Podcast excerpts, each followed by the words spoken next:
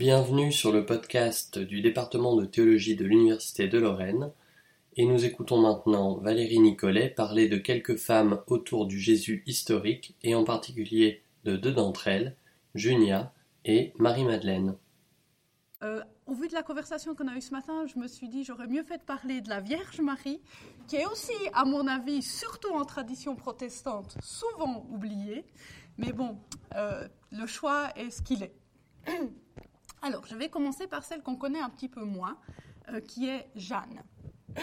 Jeanne, euh, en grec, son nom se prononce Johanna, hein, c'est Johanna, Johanna. Euh, elle fait deux petites apparitions anodines dans l'évangile de Luc. On ne la retrouve pas dans les autres évangiles. Mais dans Luc, elle apparaît à deux moments qui sont assez intéressants. En Luc 8, c'est le premier texte que vous avez, on a euh, quelques versets qui résument l'activité de Jésus et euh, qui le présentent comme étant accompagné de ses douze disciples en pleine mission. Et on dit aussi qu'avec lui, il y a quelques femmes. Ces femmes sont nommées Marie la Magdaléenne, Jeanne, Suzanne et beaucoup d'autres. Jeanne et Marie la Magdaléenne vont revenir, vont refaire une apparition en Luc 24 à la fin de l'évangile et ce sont elles qui reçoivent en premier une annonce de la résurrection de Jésus euh, dans Luc. Elles vont immédiatement aller transmettre le message qu'elles ont reçu de la part de l'ange aux disciples, mais ceci, et là c'est vraiment intéressant parce qu'on voit qu'ils sont présentés exactement en accord avec les préjugés de l'époque euh, à l'égard de la valeur des témoignages féminins, les disciples décident que le témoignage de Jeanne et de Marie, c'est une niaiserie, euh, un babillage enfantin, hein, le mot grec est assez euh, utilisé, euh, est vraiment dérogatoire, et ne les croit pas. On verra plus tard que ce préjugé contre le témoignage féminin va aussi jouer un rôle dans la manière dont Marie, la Magdalène, est perçue. Alors si on revient à Jeanne, dans ces deux textes, elle est présentée comme une disciple de Jésus qui se met à sa suite. Et dans Luc 8 au verset 3, Jeanne nous est présentée comme étant la femme de Roussa. Et Roussa, euh, on nous dit c'était l'intendant d'Hérode. C'est toujours le même Hérode, hein, c'est euh, Hérode Antipas, celui qui règne en Galilée, dont on a déjà, dont on a déjà parlé. Donc on a, on a l'évocation, si vous voulez, ici d'un milieu juif, évidemment, mais aussi d'un milieu euh, profondément marqué par euh, l'Empire romain, parce que euh, Hérode, Antipas, il, Antipas, règne, si vous voulez, avec le soutien de l'Empire. Donc du fait de cette position dans le, le système hérodien, Roussa et donc Jeanne avaient probablement de la fortune, soit la sienne propre, soit celle de son mari, et elle met cette fortune au service de la mission de Jésus. Ça nous amène à parler un petit peu euh, de euh, la façon dont ces femmes sont décrites. On dit qu'elles utilisent leurs biens pour servir. Et cette traduction euh, assez longue hein, en français traduit en fait un seul verbe en grec, diakonéo, c'est le verbe évidemment qui nous a donné en français la diaconie, le diacre aussi. Et ce verbe n'indique vraiment pas le service au sens, par exemple, de faire la cuisine ou la lessive ou le ménage. Hein. C'est vraiment une participation active et qui est principalement, probablement ici, financière. Donc c'est des femmes qui sont, si vous voulez, des mécènes de la mission de Jésus. Alors on peut se poser deux questions par rapport à ça. Euh, qu'est-ce que ça veut dire pour une femme d'avoir de la richesse qu'elle peut utiliser comme elle veut? Et puis, qui sait qui pouvait se mettre euh, à la suite de Jésus? Parce qu'une des questions par rapport aux femmes, c'est qu'effectivement, elles sont souvent présentées comme étant liées à un homme, soit à leur père, soit à leur fils, soit à leur mari. Euh, on le verra d'ailleurs justement avec Marie de Magdala, qui est précisément présentée comme n'appartenant à personne. Euh, donc les femmes qui se mettent à la suite de Jésus, même si elles sont liées à un univers, si vous voulez, masculin, euh, elles vont laisser derrière elles un foyer.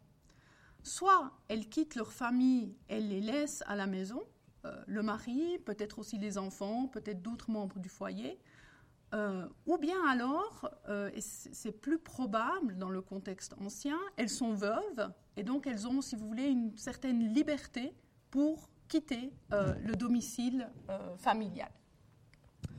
Ça, c'est le premier élément. Donc, elles ne sont pas forcément euh, rattachées, si vous voulez, à un mari, euh, qui, qui leur, leur, permet en fait de partir.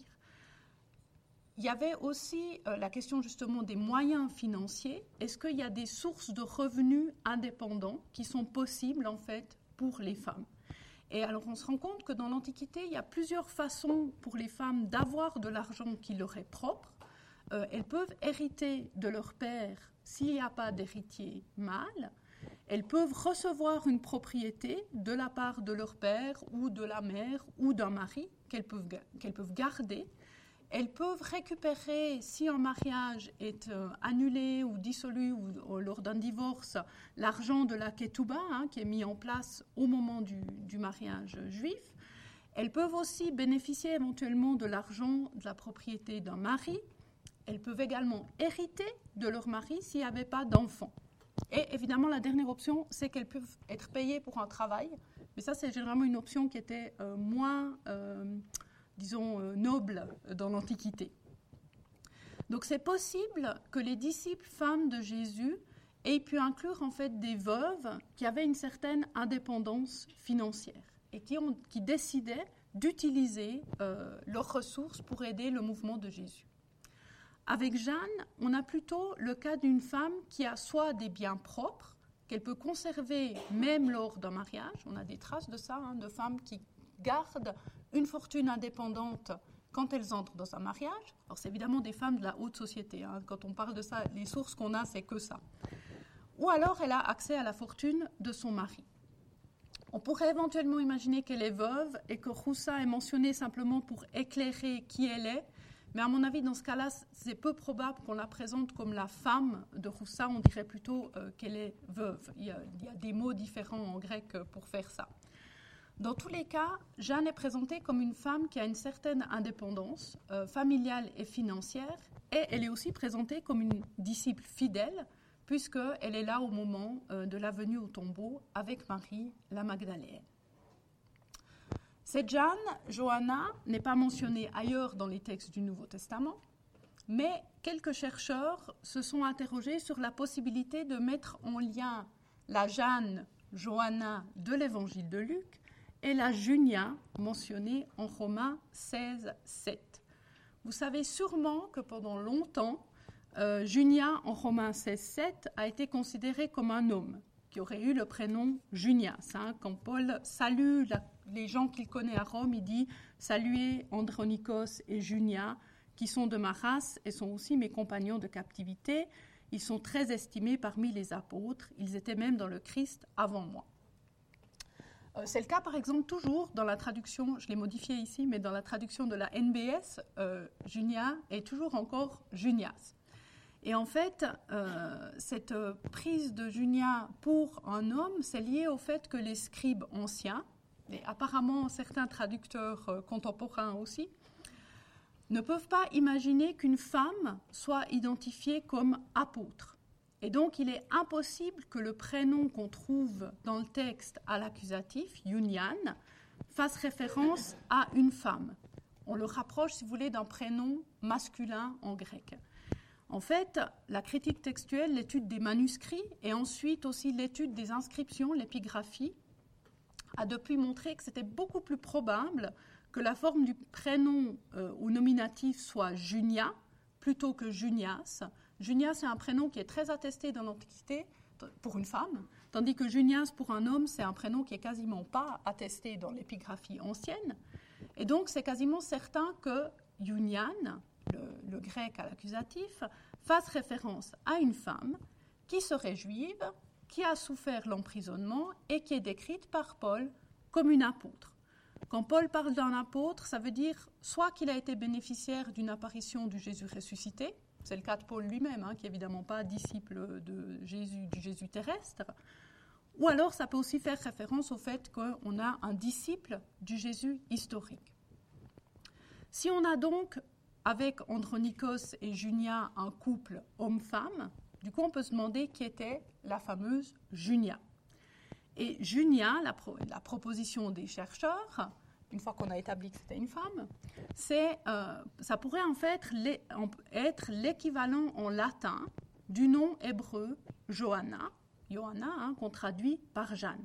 Donc du coup, la Junia de Romains 16, 7, ça pourrait être la même femme que la Johanna de Luc 8, 3 et 24, 10.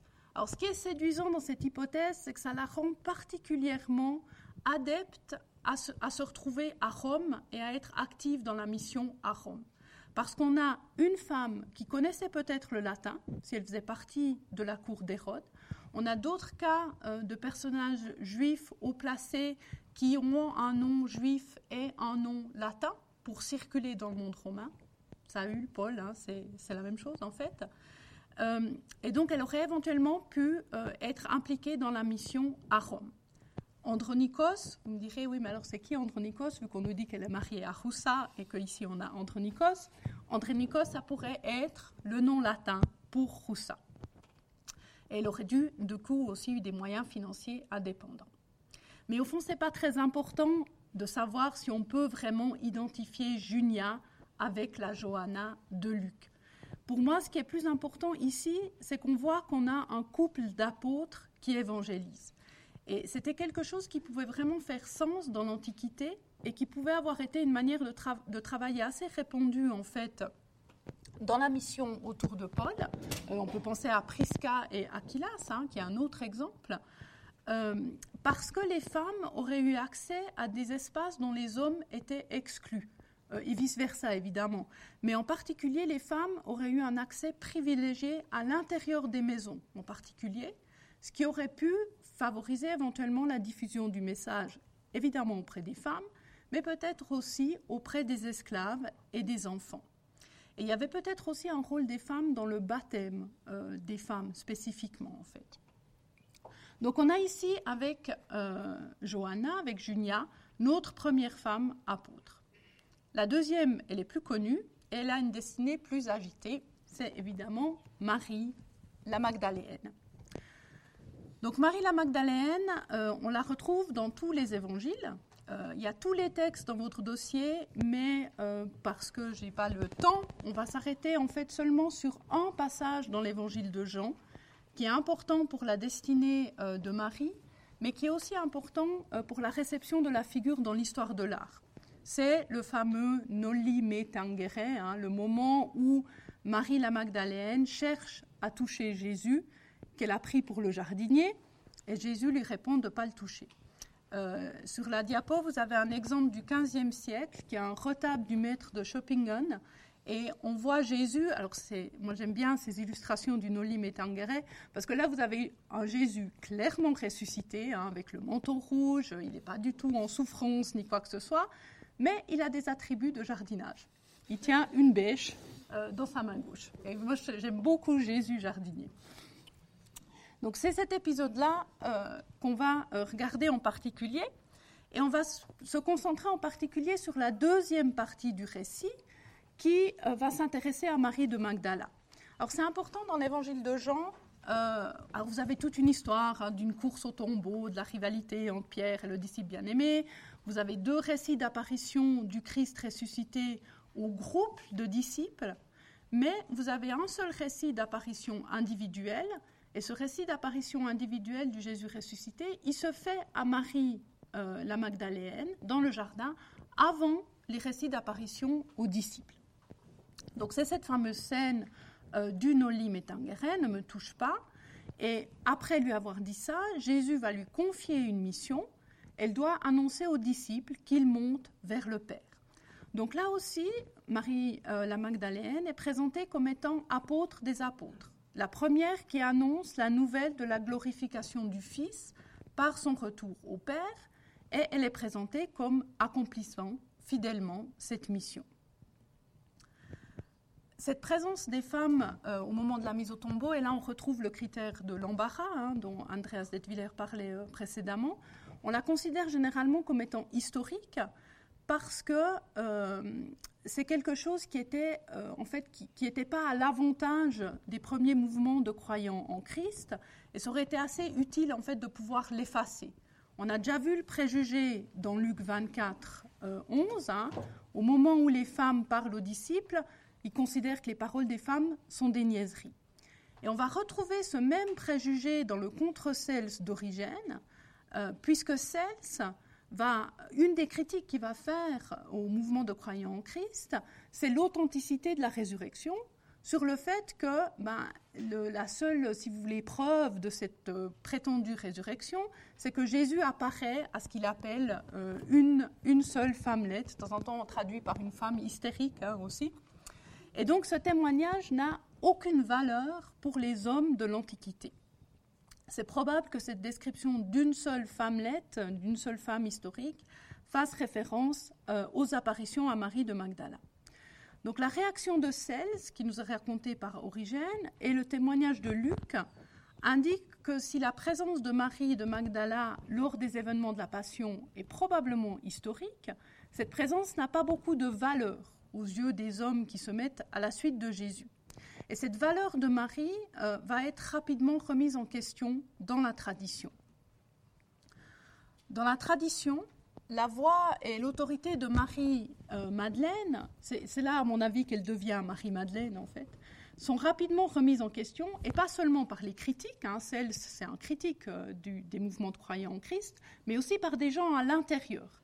Et en fait, cette, euh, figure de Marie de Magdalène va finalement être entièrement assimilée à la figure de la pécheresse aux longs cheveux qui oint les pieds de Jésus en Luc 7. Et c'est à cause de cet amalgame qu'on a toute une histoire de la représentation de Marie de Magdala avec de très longs cheveux. Alors ici, je vous ai mis un exemple qui se trouve au Louvre, qui date du XVIe siècle, qui est absolument euh, splendide, mais euh, qui ne correspond pas vraiment à la réalité. Alors, l'amalgame, il va être canonisé euh, au VIe siècle dans une homélie de Grégoire Ier, et il se base en fait sur trois textes différents qui mentionnent trois femmes différentes. Le premier texte, c'est Luc 7, 36 à 39 et 47 à 48, qui met en scène un personnage qui est peut-être un personnage fictif, hein, d'ailleurs, euh, une création narrative, si vous voulez, qui est présenté comme une pécheresse euh, de la ville. Et à ce moment-là, dans l'évangile de Luc, Jésus est dans la ville euh, de Nain.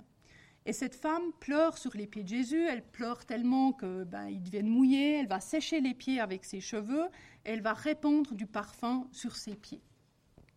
Comme les commentateurs le notent souvent, cette scène fait preuve de beaucoup de sensualité et pourrait éventuellement avoir des connotations sexuelles, le fait qu'elle a les cheveux déliés, la mention des pieds de Jésus. Et Jésus lui-même, dans l'Évangile, va commenter le geste de la femme en indiquant que ses nombreux péchés ont été pardonnés. Donc, vous suivez bien, c'est important. Ici, on a une femme pécheresse qui a commis de nombreux péchés, mais on ne sait pas la nature de ces péchés, mais elle est présentée dans un contexte qui peut éventuellement être interprété comme érotique. Donc, il y a déjà une possibilité d'associer cette femme pécheresse avec la prostitution. Alors, juste après ce récit d'onction, au, chapitre euh, au chapitre 8, le verset dont on a déjà parlé, Luc mentionne les femmes disciples de Jésus, et parmi ces femmes, Marie de Magdala est explicitement nommée. Elle est présentée comme Marie, celle appelée Magdalène, dont sept démons sont sortis. Alors du coup, en mettant le passage en Luc 7 et le passage en Luc 8 ensemble, les exégètes, et je suis désolée de le dire, mais c'est quand même souvent des hommes, vont proposer deux conclusions. En premier, le fait que les sept démons ne peuvent, ne peuvent que représenter des péchés et que ces péchés sont particulièrement importants puisqu'évidemment ils sont au nombre parfait de sept. Ça c'est la première. Et puis, deuxièmement, puisque les sept démons sont des péchés et que Luc 7 a parlé d'une pécheresse qui pleure sur Jésus, Marie de Magdala, évidemment, doit être cette pécheresse. Donc la femme pécheresse de Nain en Luc 7, 37 devient Marie de Magdala, mentionnée en 8.2, comme celle dont sept démons sont sortis. Ça, vous me direz, ça fait toujours que deux. Hein. Mais comme il y a un parallèle entre l'onction de Luc et celle qui est racontée en Jean 12, hein, on va amalgamer la Marie mentionnée en Jean à Marie de Magdala, même si Jean, en fait, situe toute la scène à Béthanie et présente cette Marie-là qui oint les pieds de Jésus pour les essuyer avec ses cheveux, comme étant Marie de Béthanie, la sœur de Marthe et Lazare. Mais pour la tradition, peu importe, on fait de la femme pécheresse de 7 et de Marie de Magdala dont il est sorti sept démons et de Marie de Béthanie une seule et même femme, Marie-Madeleine, la pécheresse, vite associée à une prostituée. Grégoire va rendre l'amalgame explicite dans une homélie qui date de 591, où il va montrer que la pécheresse de Luxette, Marie de Béthanie de Jean XII, est la Marie dont sept démons sont expulsés. Alors lui va associer la tradition avec euh, Marc, probablement parce qu'il fait référence à la fin de l'évangile de Marc, euh, Marc 16, 19, où on reprend, euh, Marc 16, 9, excusez-moi, où cette femme est aussi mentionnée, mais c'est un ajout plus tardif de la tradition. Mais c'est pour ça qu'il parle de Marc et pas de Luc. Donc il associe les trois et il en fait une seule femme qu'il présente comme Marie, qui est remplie de tous les vices. Ça lui enlève évidemment toute autorité et va, que en rajouter à Jésus, qui en plus a le mérite d'avoir accueilli cette femme perdue parmi son groupe de croyants. Cette figure de Marie-Madeleine a nourri l'imagination artistique et populaire, mais elle ne correspond pas en fait aux traditions anciennes qui parlent de Marie de Magdala et la présentent comme une disciple du Christ de première importance. Et pour finir, on va donc se tourner euh, vers ces euh, références-là. Donc en dehors des évangiles canoniques, on va s'intéresser maintenant aux témoignages des évangiles non canoniques. Et là aussi, la polémique est vive, puisque, et là, on a toujours encore l'influence du Da Vinci Code. On a voulu lire les apocryphes comme présentant Marie de Magdala comme la femme ou la compagne de Jésus. Ce qui m'intéresse ici, c'est de revenir en fait à une présentation de Marie de Magdala comme disciple et apôtre, ce qui est aussi la façon dont elle est présentée d'ailleurs dans le film euh, relativement récent euh, de Garth Davis, Mary Magdalene, que j'ai beaucoup aimé. Alors, L'image de Marie la Magdalène comme disciple privilégié de Jésus prend son point de départ dans un petit verset de l'évangile de Jean, dont on a déjà parlé, dans la scène du jardin. Euh, dans euh, ce verset, donc, elle revient, elle retourne vers les disciples, comme Jésus le lui a demandé, et on a alors un verset qui a une construction un peu étrange, euh, avec un passage du discours direct à la première personne à un discours indirect à la troisième personne. Et si on traduit littéralement le verset à partir du grec, on obtient quelque chose qui ressemble un peu à ça. Mariam, Mariam c'est le nom, c'est toujours Marie, elle est toujours expliquée comme, euh, présentée comme Mariam en grec. Mariam la Magdaléenne vient, annonçant aux disciples J'ai vu le Seigneur, discours direct, et il lui a dit ces choses-là. Dans la logique narrative, on peut penser que ce il a dit ces choses-là fait référence au dialogue qu'il y a eu plus tôt entre Jésus et Marie, hein, cette scène du Noli Me Mais certains évangiles apocryphes vont utiliser en fait cet, espace d'ambiguïté et vont reconstruire ou imaginer un enseignement spécifique de Jésus pour Marie la Magdaléenne. Et on va construire le même lien entre Jésus et Marie qu'on a par exemple dans les évangiles canoniques entre Jésus et Pierre, Jacques et Jean. Alors, le premier texte dont j'aimerais euh, vous parler, c'est l'évangile de Philippe, euh, un texte qui est généralement daté au IIIe siècle. Et alors, quand, il a été édité, ça a fait grand bruit hein, parce qu'il présente Jésus comme aimant Marie plus que tous les autres disciples et comme l'embrassant souvent sur la bouche. Les disciples expriment d'ailleurs leur jalousie en demandant au Seigneur pourquoi il aime Marie la Magdaléenne plus que tous les autres. Et la question, évidemment, c'est de savoir est-ce que Marie la Magdaléenne serait la petite amie de Jésus. En fait, il est important de se souvenir que le baiser sur la bouche représente pour la tradition ancienne une manière de marquer la succession apostolique. Celui ou celle qui reçoit le baiser sur la bouche est de fait le successeur ou la successrice de celui qui donne le baiser. Donc ça n'enlève rien à la prééminence de Marie la Magdalène dans l'évangile de Philippe. Simplement, au lieu d'être présentée comme la maîtresse de Jésus, elle est présentée comme celle qui reçoit l'autorité de Jésus pour être à la tête de la communauté. C'est la compagne spirituelle de Jésus, celle qui a tellement, si vous voulez, partagé l'enseignement et l'autorité de Jésus qu'elle est bien placée pour reprendre sa place à la tête de la communauté on a euh, cette même place privilégiée de Marie la Magdalène dans l'évangile de Marie. Et dans l'évangile de Marie, là aussi on est euh, environ au deuxième siècle, euh, on a une présentation de Marie la Magdalène qui a un enseignement que seule Marie connaît. Et c'est Pierre lui-même qui va demander à Marie de transmettre l'enseignement qu'elle seule connaît et que les disciples n'ont pas connu. Donc on voit clairement qu'il y a des traces ici dans cette communauté euh, qui porte l'évangile de Marie d'une compétition autour de l'autorité. Hein. Pour ce milieu-là, c'est pas Pierre qui devrait être considéré comme le successeur légitime de Jésus, mais c'est bien Marie, la Magdaléenne, parce que c'est elle possède un enseignement que même Pierre ne connaît pas. Cet enseignement est présenté dans l'évangile de Marie comme étant justement lié à une vision du Seigneur, qui est propre à Marie, et ça correspond bien à ce petit moment dans l'évangile de Jean, où elle bénéficie en fait d'une vision qui lui appartient à elle seule. Alors, au moment, euh, pour répondre à la question de Pierre, euh, Marie va rapporter quelques éléments de l'enseignement de Jésus. Si vous voulez savoir tous les secrets, il faut aller lire l'évangile de Marie. Je ne vous ai pas mis l'enseignement. Euh, et ce qui est intéressant pour nous, c'est que l'évangile de Marie indique bien qu'elle va rien ajouter de sa propre initiative.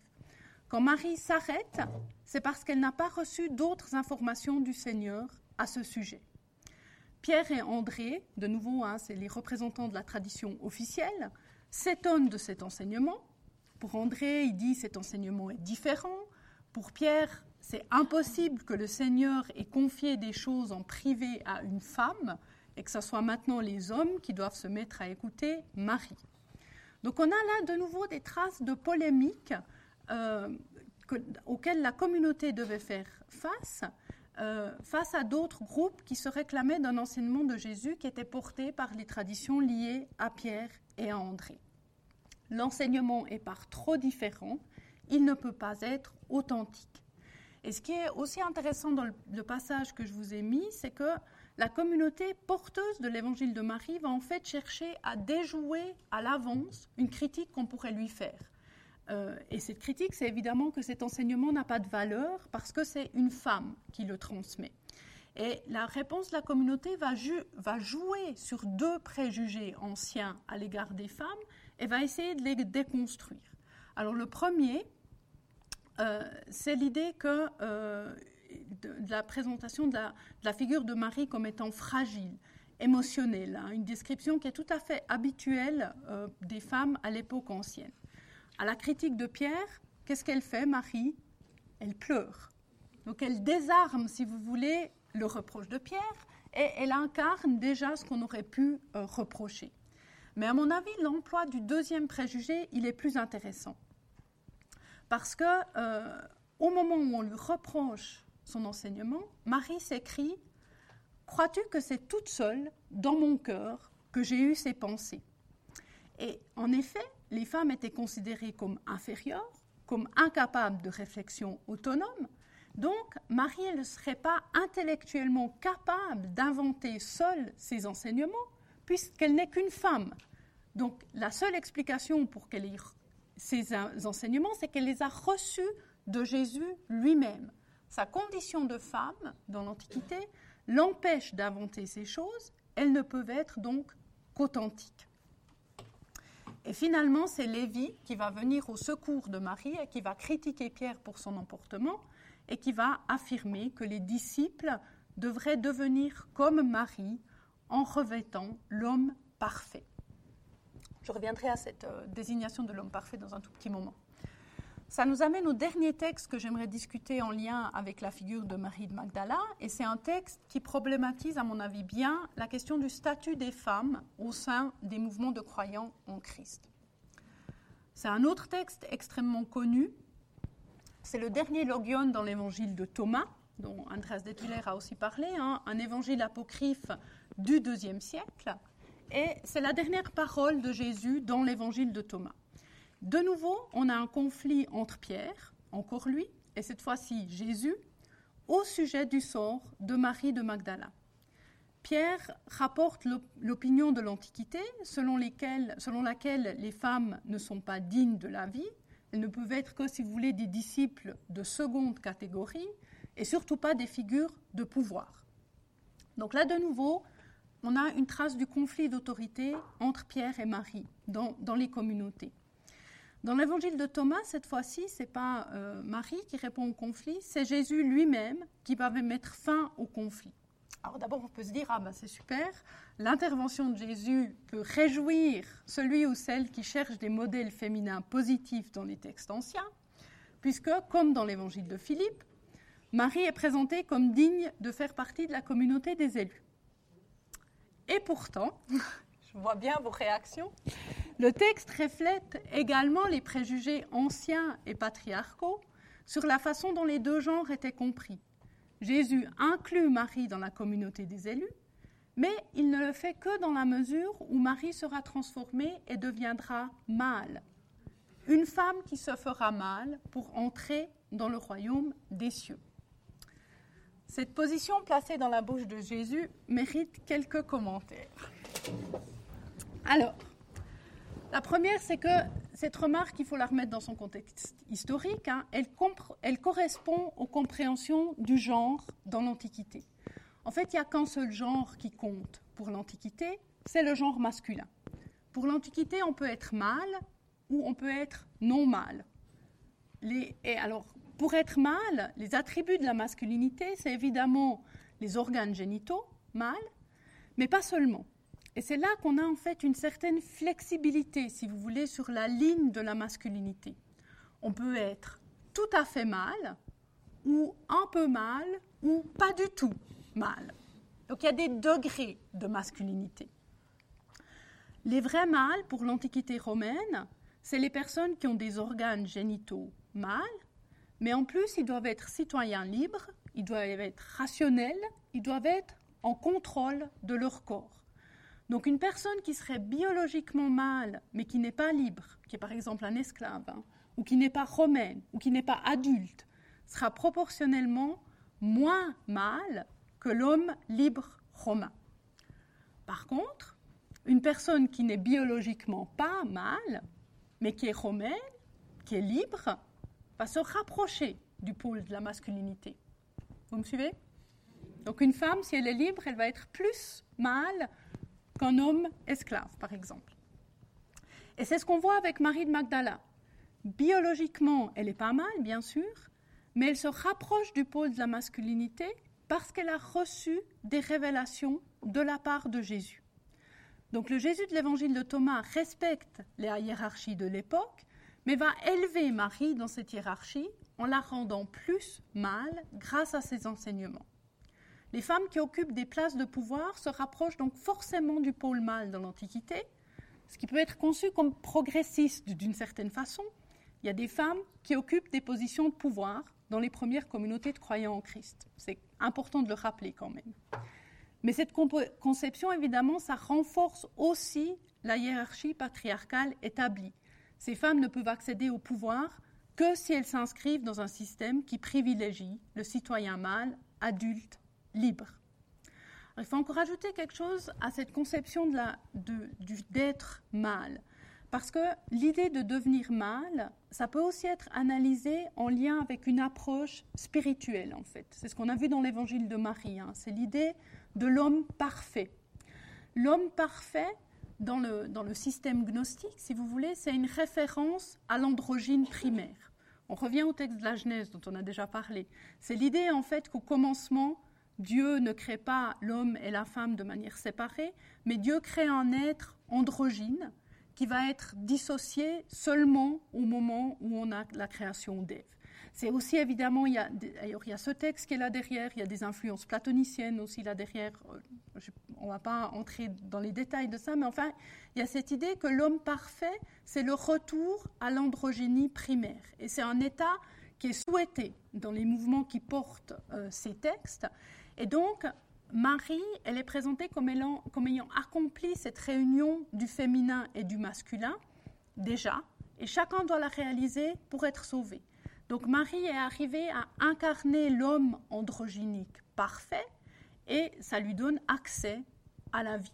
Là aussi, progressiste d'un côté, le problème, évidemment, c'est que ça veut dire pour les femmes, ça se fait que si elles renoncent complètement à leur sexualité, ça, ça, va sans dire, et aussi à leur corporéité. On n'a plus de corps féminin, si vous voulez, qui, reste.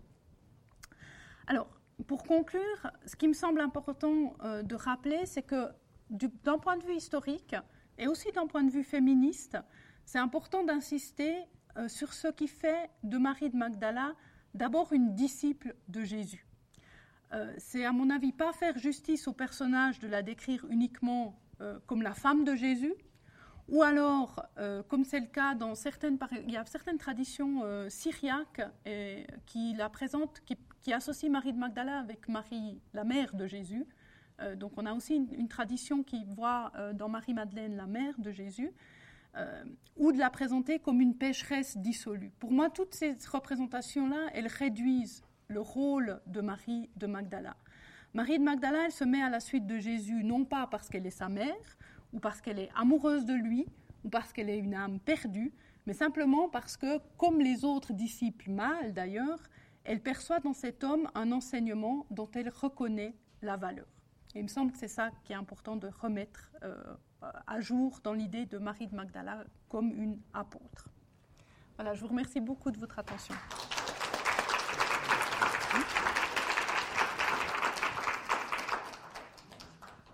Nous avons 10 Oui, je suis désolée, vous remercie beaucoup pour euh, votre présentation. Euh, à travers ces deux femmes, Jeanne et Marie de Magdalène, vous, nous avez euh, montré combien la relation entre les éléments scripturaires finalement et les figures qu'on a reconstituées dans la suite, avec un certain rééquilibrage, on pourrait dire, grâce aussi au texte apocryphe. Mm. Et donc ça nous donne une nouvelle perspective sur ces figures. Et je laisse là les questions à l'Assemblée.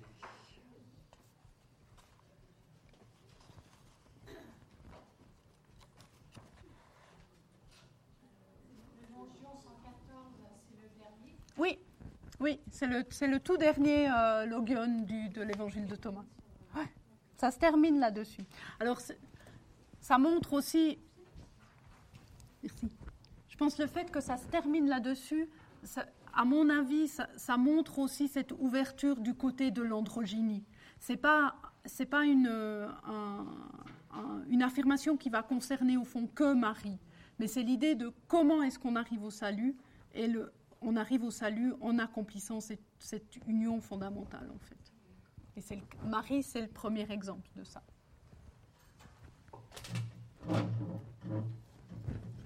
Oui.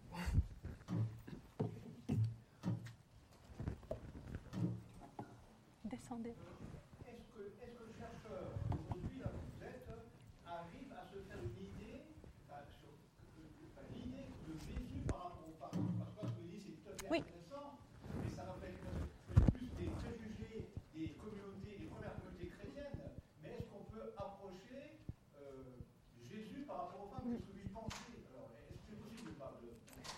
Euh, alors, de nouveau, ça, nous fait faire un saut, en fait, que l'historien hésite toujours un tout petit peu à faire.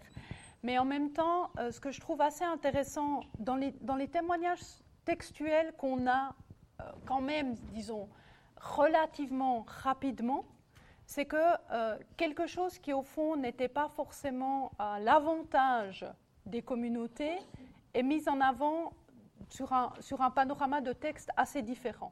Dans les synoptiques, on a des femmes qui sont mentionnées. Dans l'évangile de Jean, on a des femmes qui sont mentionnées. Dans la mission paulinienne, on a des femmes. Dans les apocryphes, on a des femmes. Ça veut dire que d'une manière ou d'une autre qu'on ne peut pas complètement reconstruire, on a des femmes euh, qui... C'est probable qu'il y avait des femmes qui se sont mises à la suite de Jésus et que donc Jésus a, alors je ne sais pas si on peut dire favorisé, mais en tout cas eu un impact sur une population euh, féminine qui était prête à euh, entendre ça. Euh, c'est ça que je, peux vous dire. Est-ce que, ça c'était en, avance par rapport à la société globale de l'époque ou pas? Non. Enfin, là aussi, il y a un peu une réévaluation. On voit assez fortement dans, le, dans la recherche sur ces questions-là. D'abord un mouvement où on a, où, alors, et c'est un mouvement assez problématique aussi au sein du féminisme, par exemple, dans, dans les lectures féministes des textes, où la première, si vous voulez, euh, étape, ça a été de dire ah ben les, juifs c'était des affreux misogynes. Jésus est arrivé et puis il était euh, hyper ouvert aux femmes et il a beaucoup amélioré les choses. Et euh, cette, cette, cette, première interprétation qui a, si vous voulez, alors du côté positif, permis de revaloriser la place des femmes au sein des premiers mouvements de croyants en Christ, a eu comme effet négatif un anti-judaïsme renforcé, qui, se trouve aussi d'ailleurs en, arrière-plan de toute la quête hein, du Jésus historique. On est maintenant, je dirais, dans une réflexion sur, autour de la question des femmes, en essayant beaucoup plus de nuancer ça. Et euh, il y a euh, un, effort aussi de montrer à quel point il y avait déjà en fait des femmes qui, étaient, qui, pouvaient avoir des rôles tout à fait intéressants euh, avant l'avènement de Jésus. Il y a un très bon article dans l'ouvrage qui est sorti récemment, la, Bible des femmes, qui est édité par Elisabeth Parmentier et quelques autres, de Chen Bergo et une autre chercheuse sur Lauriane Savoie, c'est ça? Savoie qui, euh, sur les femmes euh, au pouvoir, en fait, dans le, dans le judaïsme ancien. Et non, là, il y a, je pense, je pense qu'il y a une continuité, en fait. Il y, a, un terreau qui permettait ça. Et on le voit aussi, même dans les religions, euh, dans les cultes à mystère, dans certaines religions gréco-romaines, où les femmes pouvaient aussi avoir un rôle. Je pense au, culte, autour de Bacchus, par exemple, où clairement les femmes avaient, un rôle. Et, enfin, si vous me permettez encore juste une remarque, dans le protévangile de Marie, par exemple, le protévangile de Marie, ça raconte la... Je peux, je peux, quand même dire quelque chose sur la Vierge, je suis contente. Le protévangile de Marie, ça raconte la vie de Marie avant, au fond, qu'elle devienne la mère de Jésus. Et un des éléments qui est important pour, pour euh, fonder l'identité de la, Vierge, c'est le fait que, euh, bah, bon, elle est pure tout le temps, et donc du coup, par exemple, elle, va participer au culte du temple, elle va filer euh, le voile du temple, elle va être mise dans cet environnement préservé, si vous voulez, dès le départ. Donc là aussi, on voit qu'il y avait une implication des femmes d'une manière ou d'une autre dans, le culte, qui, date d'avant le, mouvement de Jésus.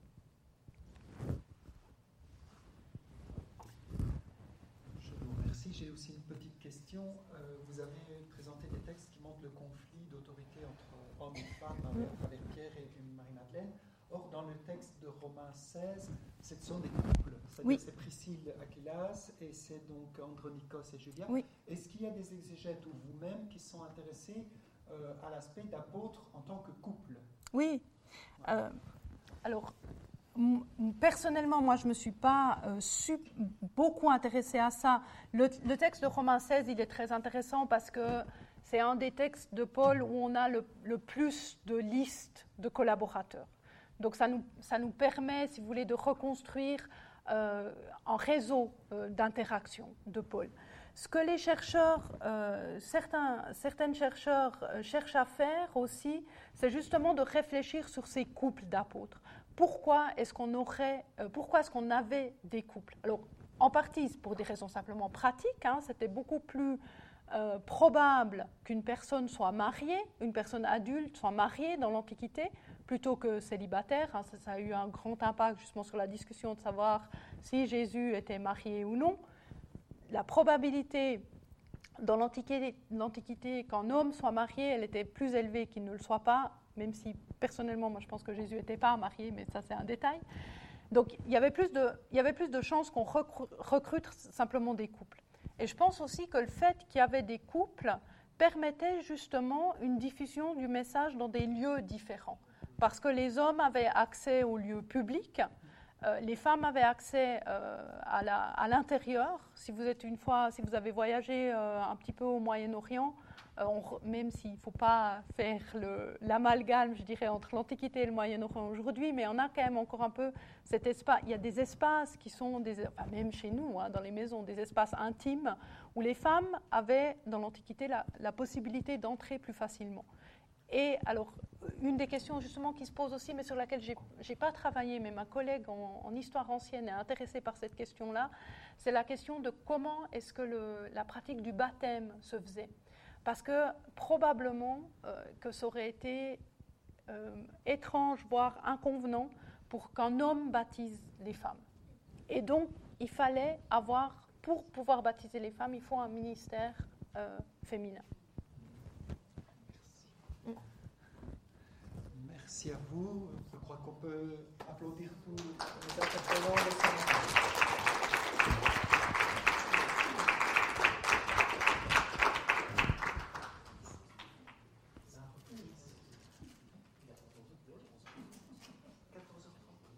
reprise de cet après-midi se fait à 14h30.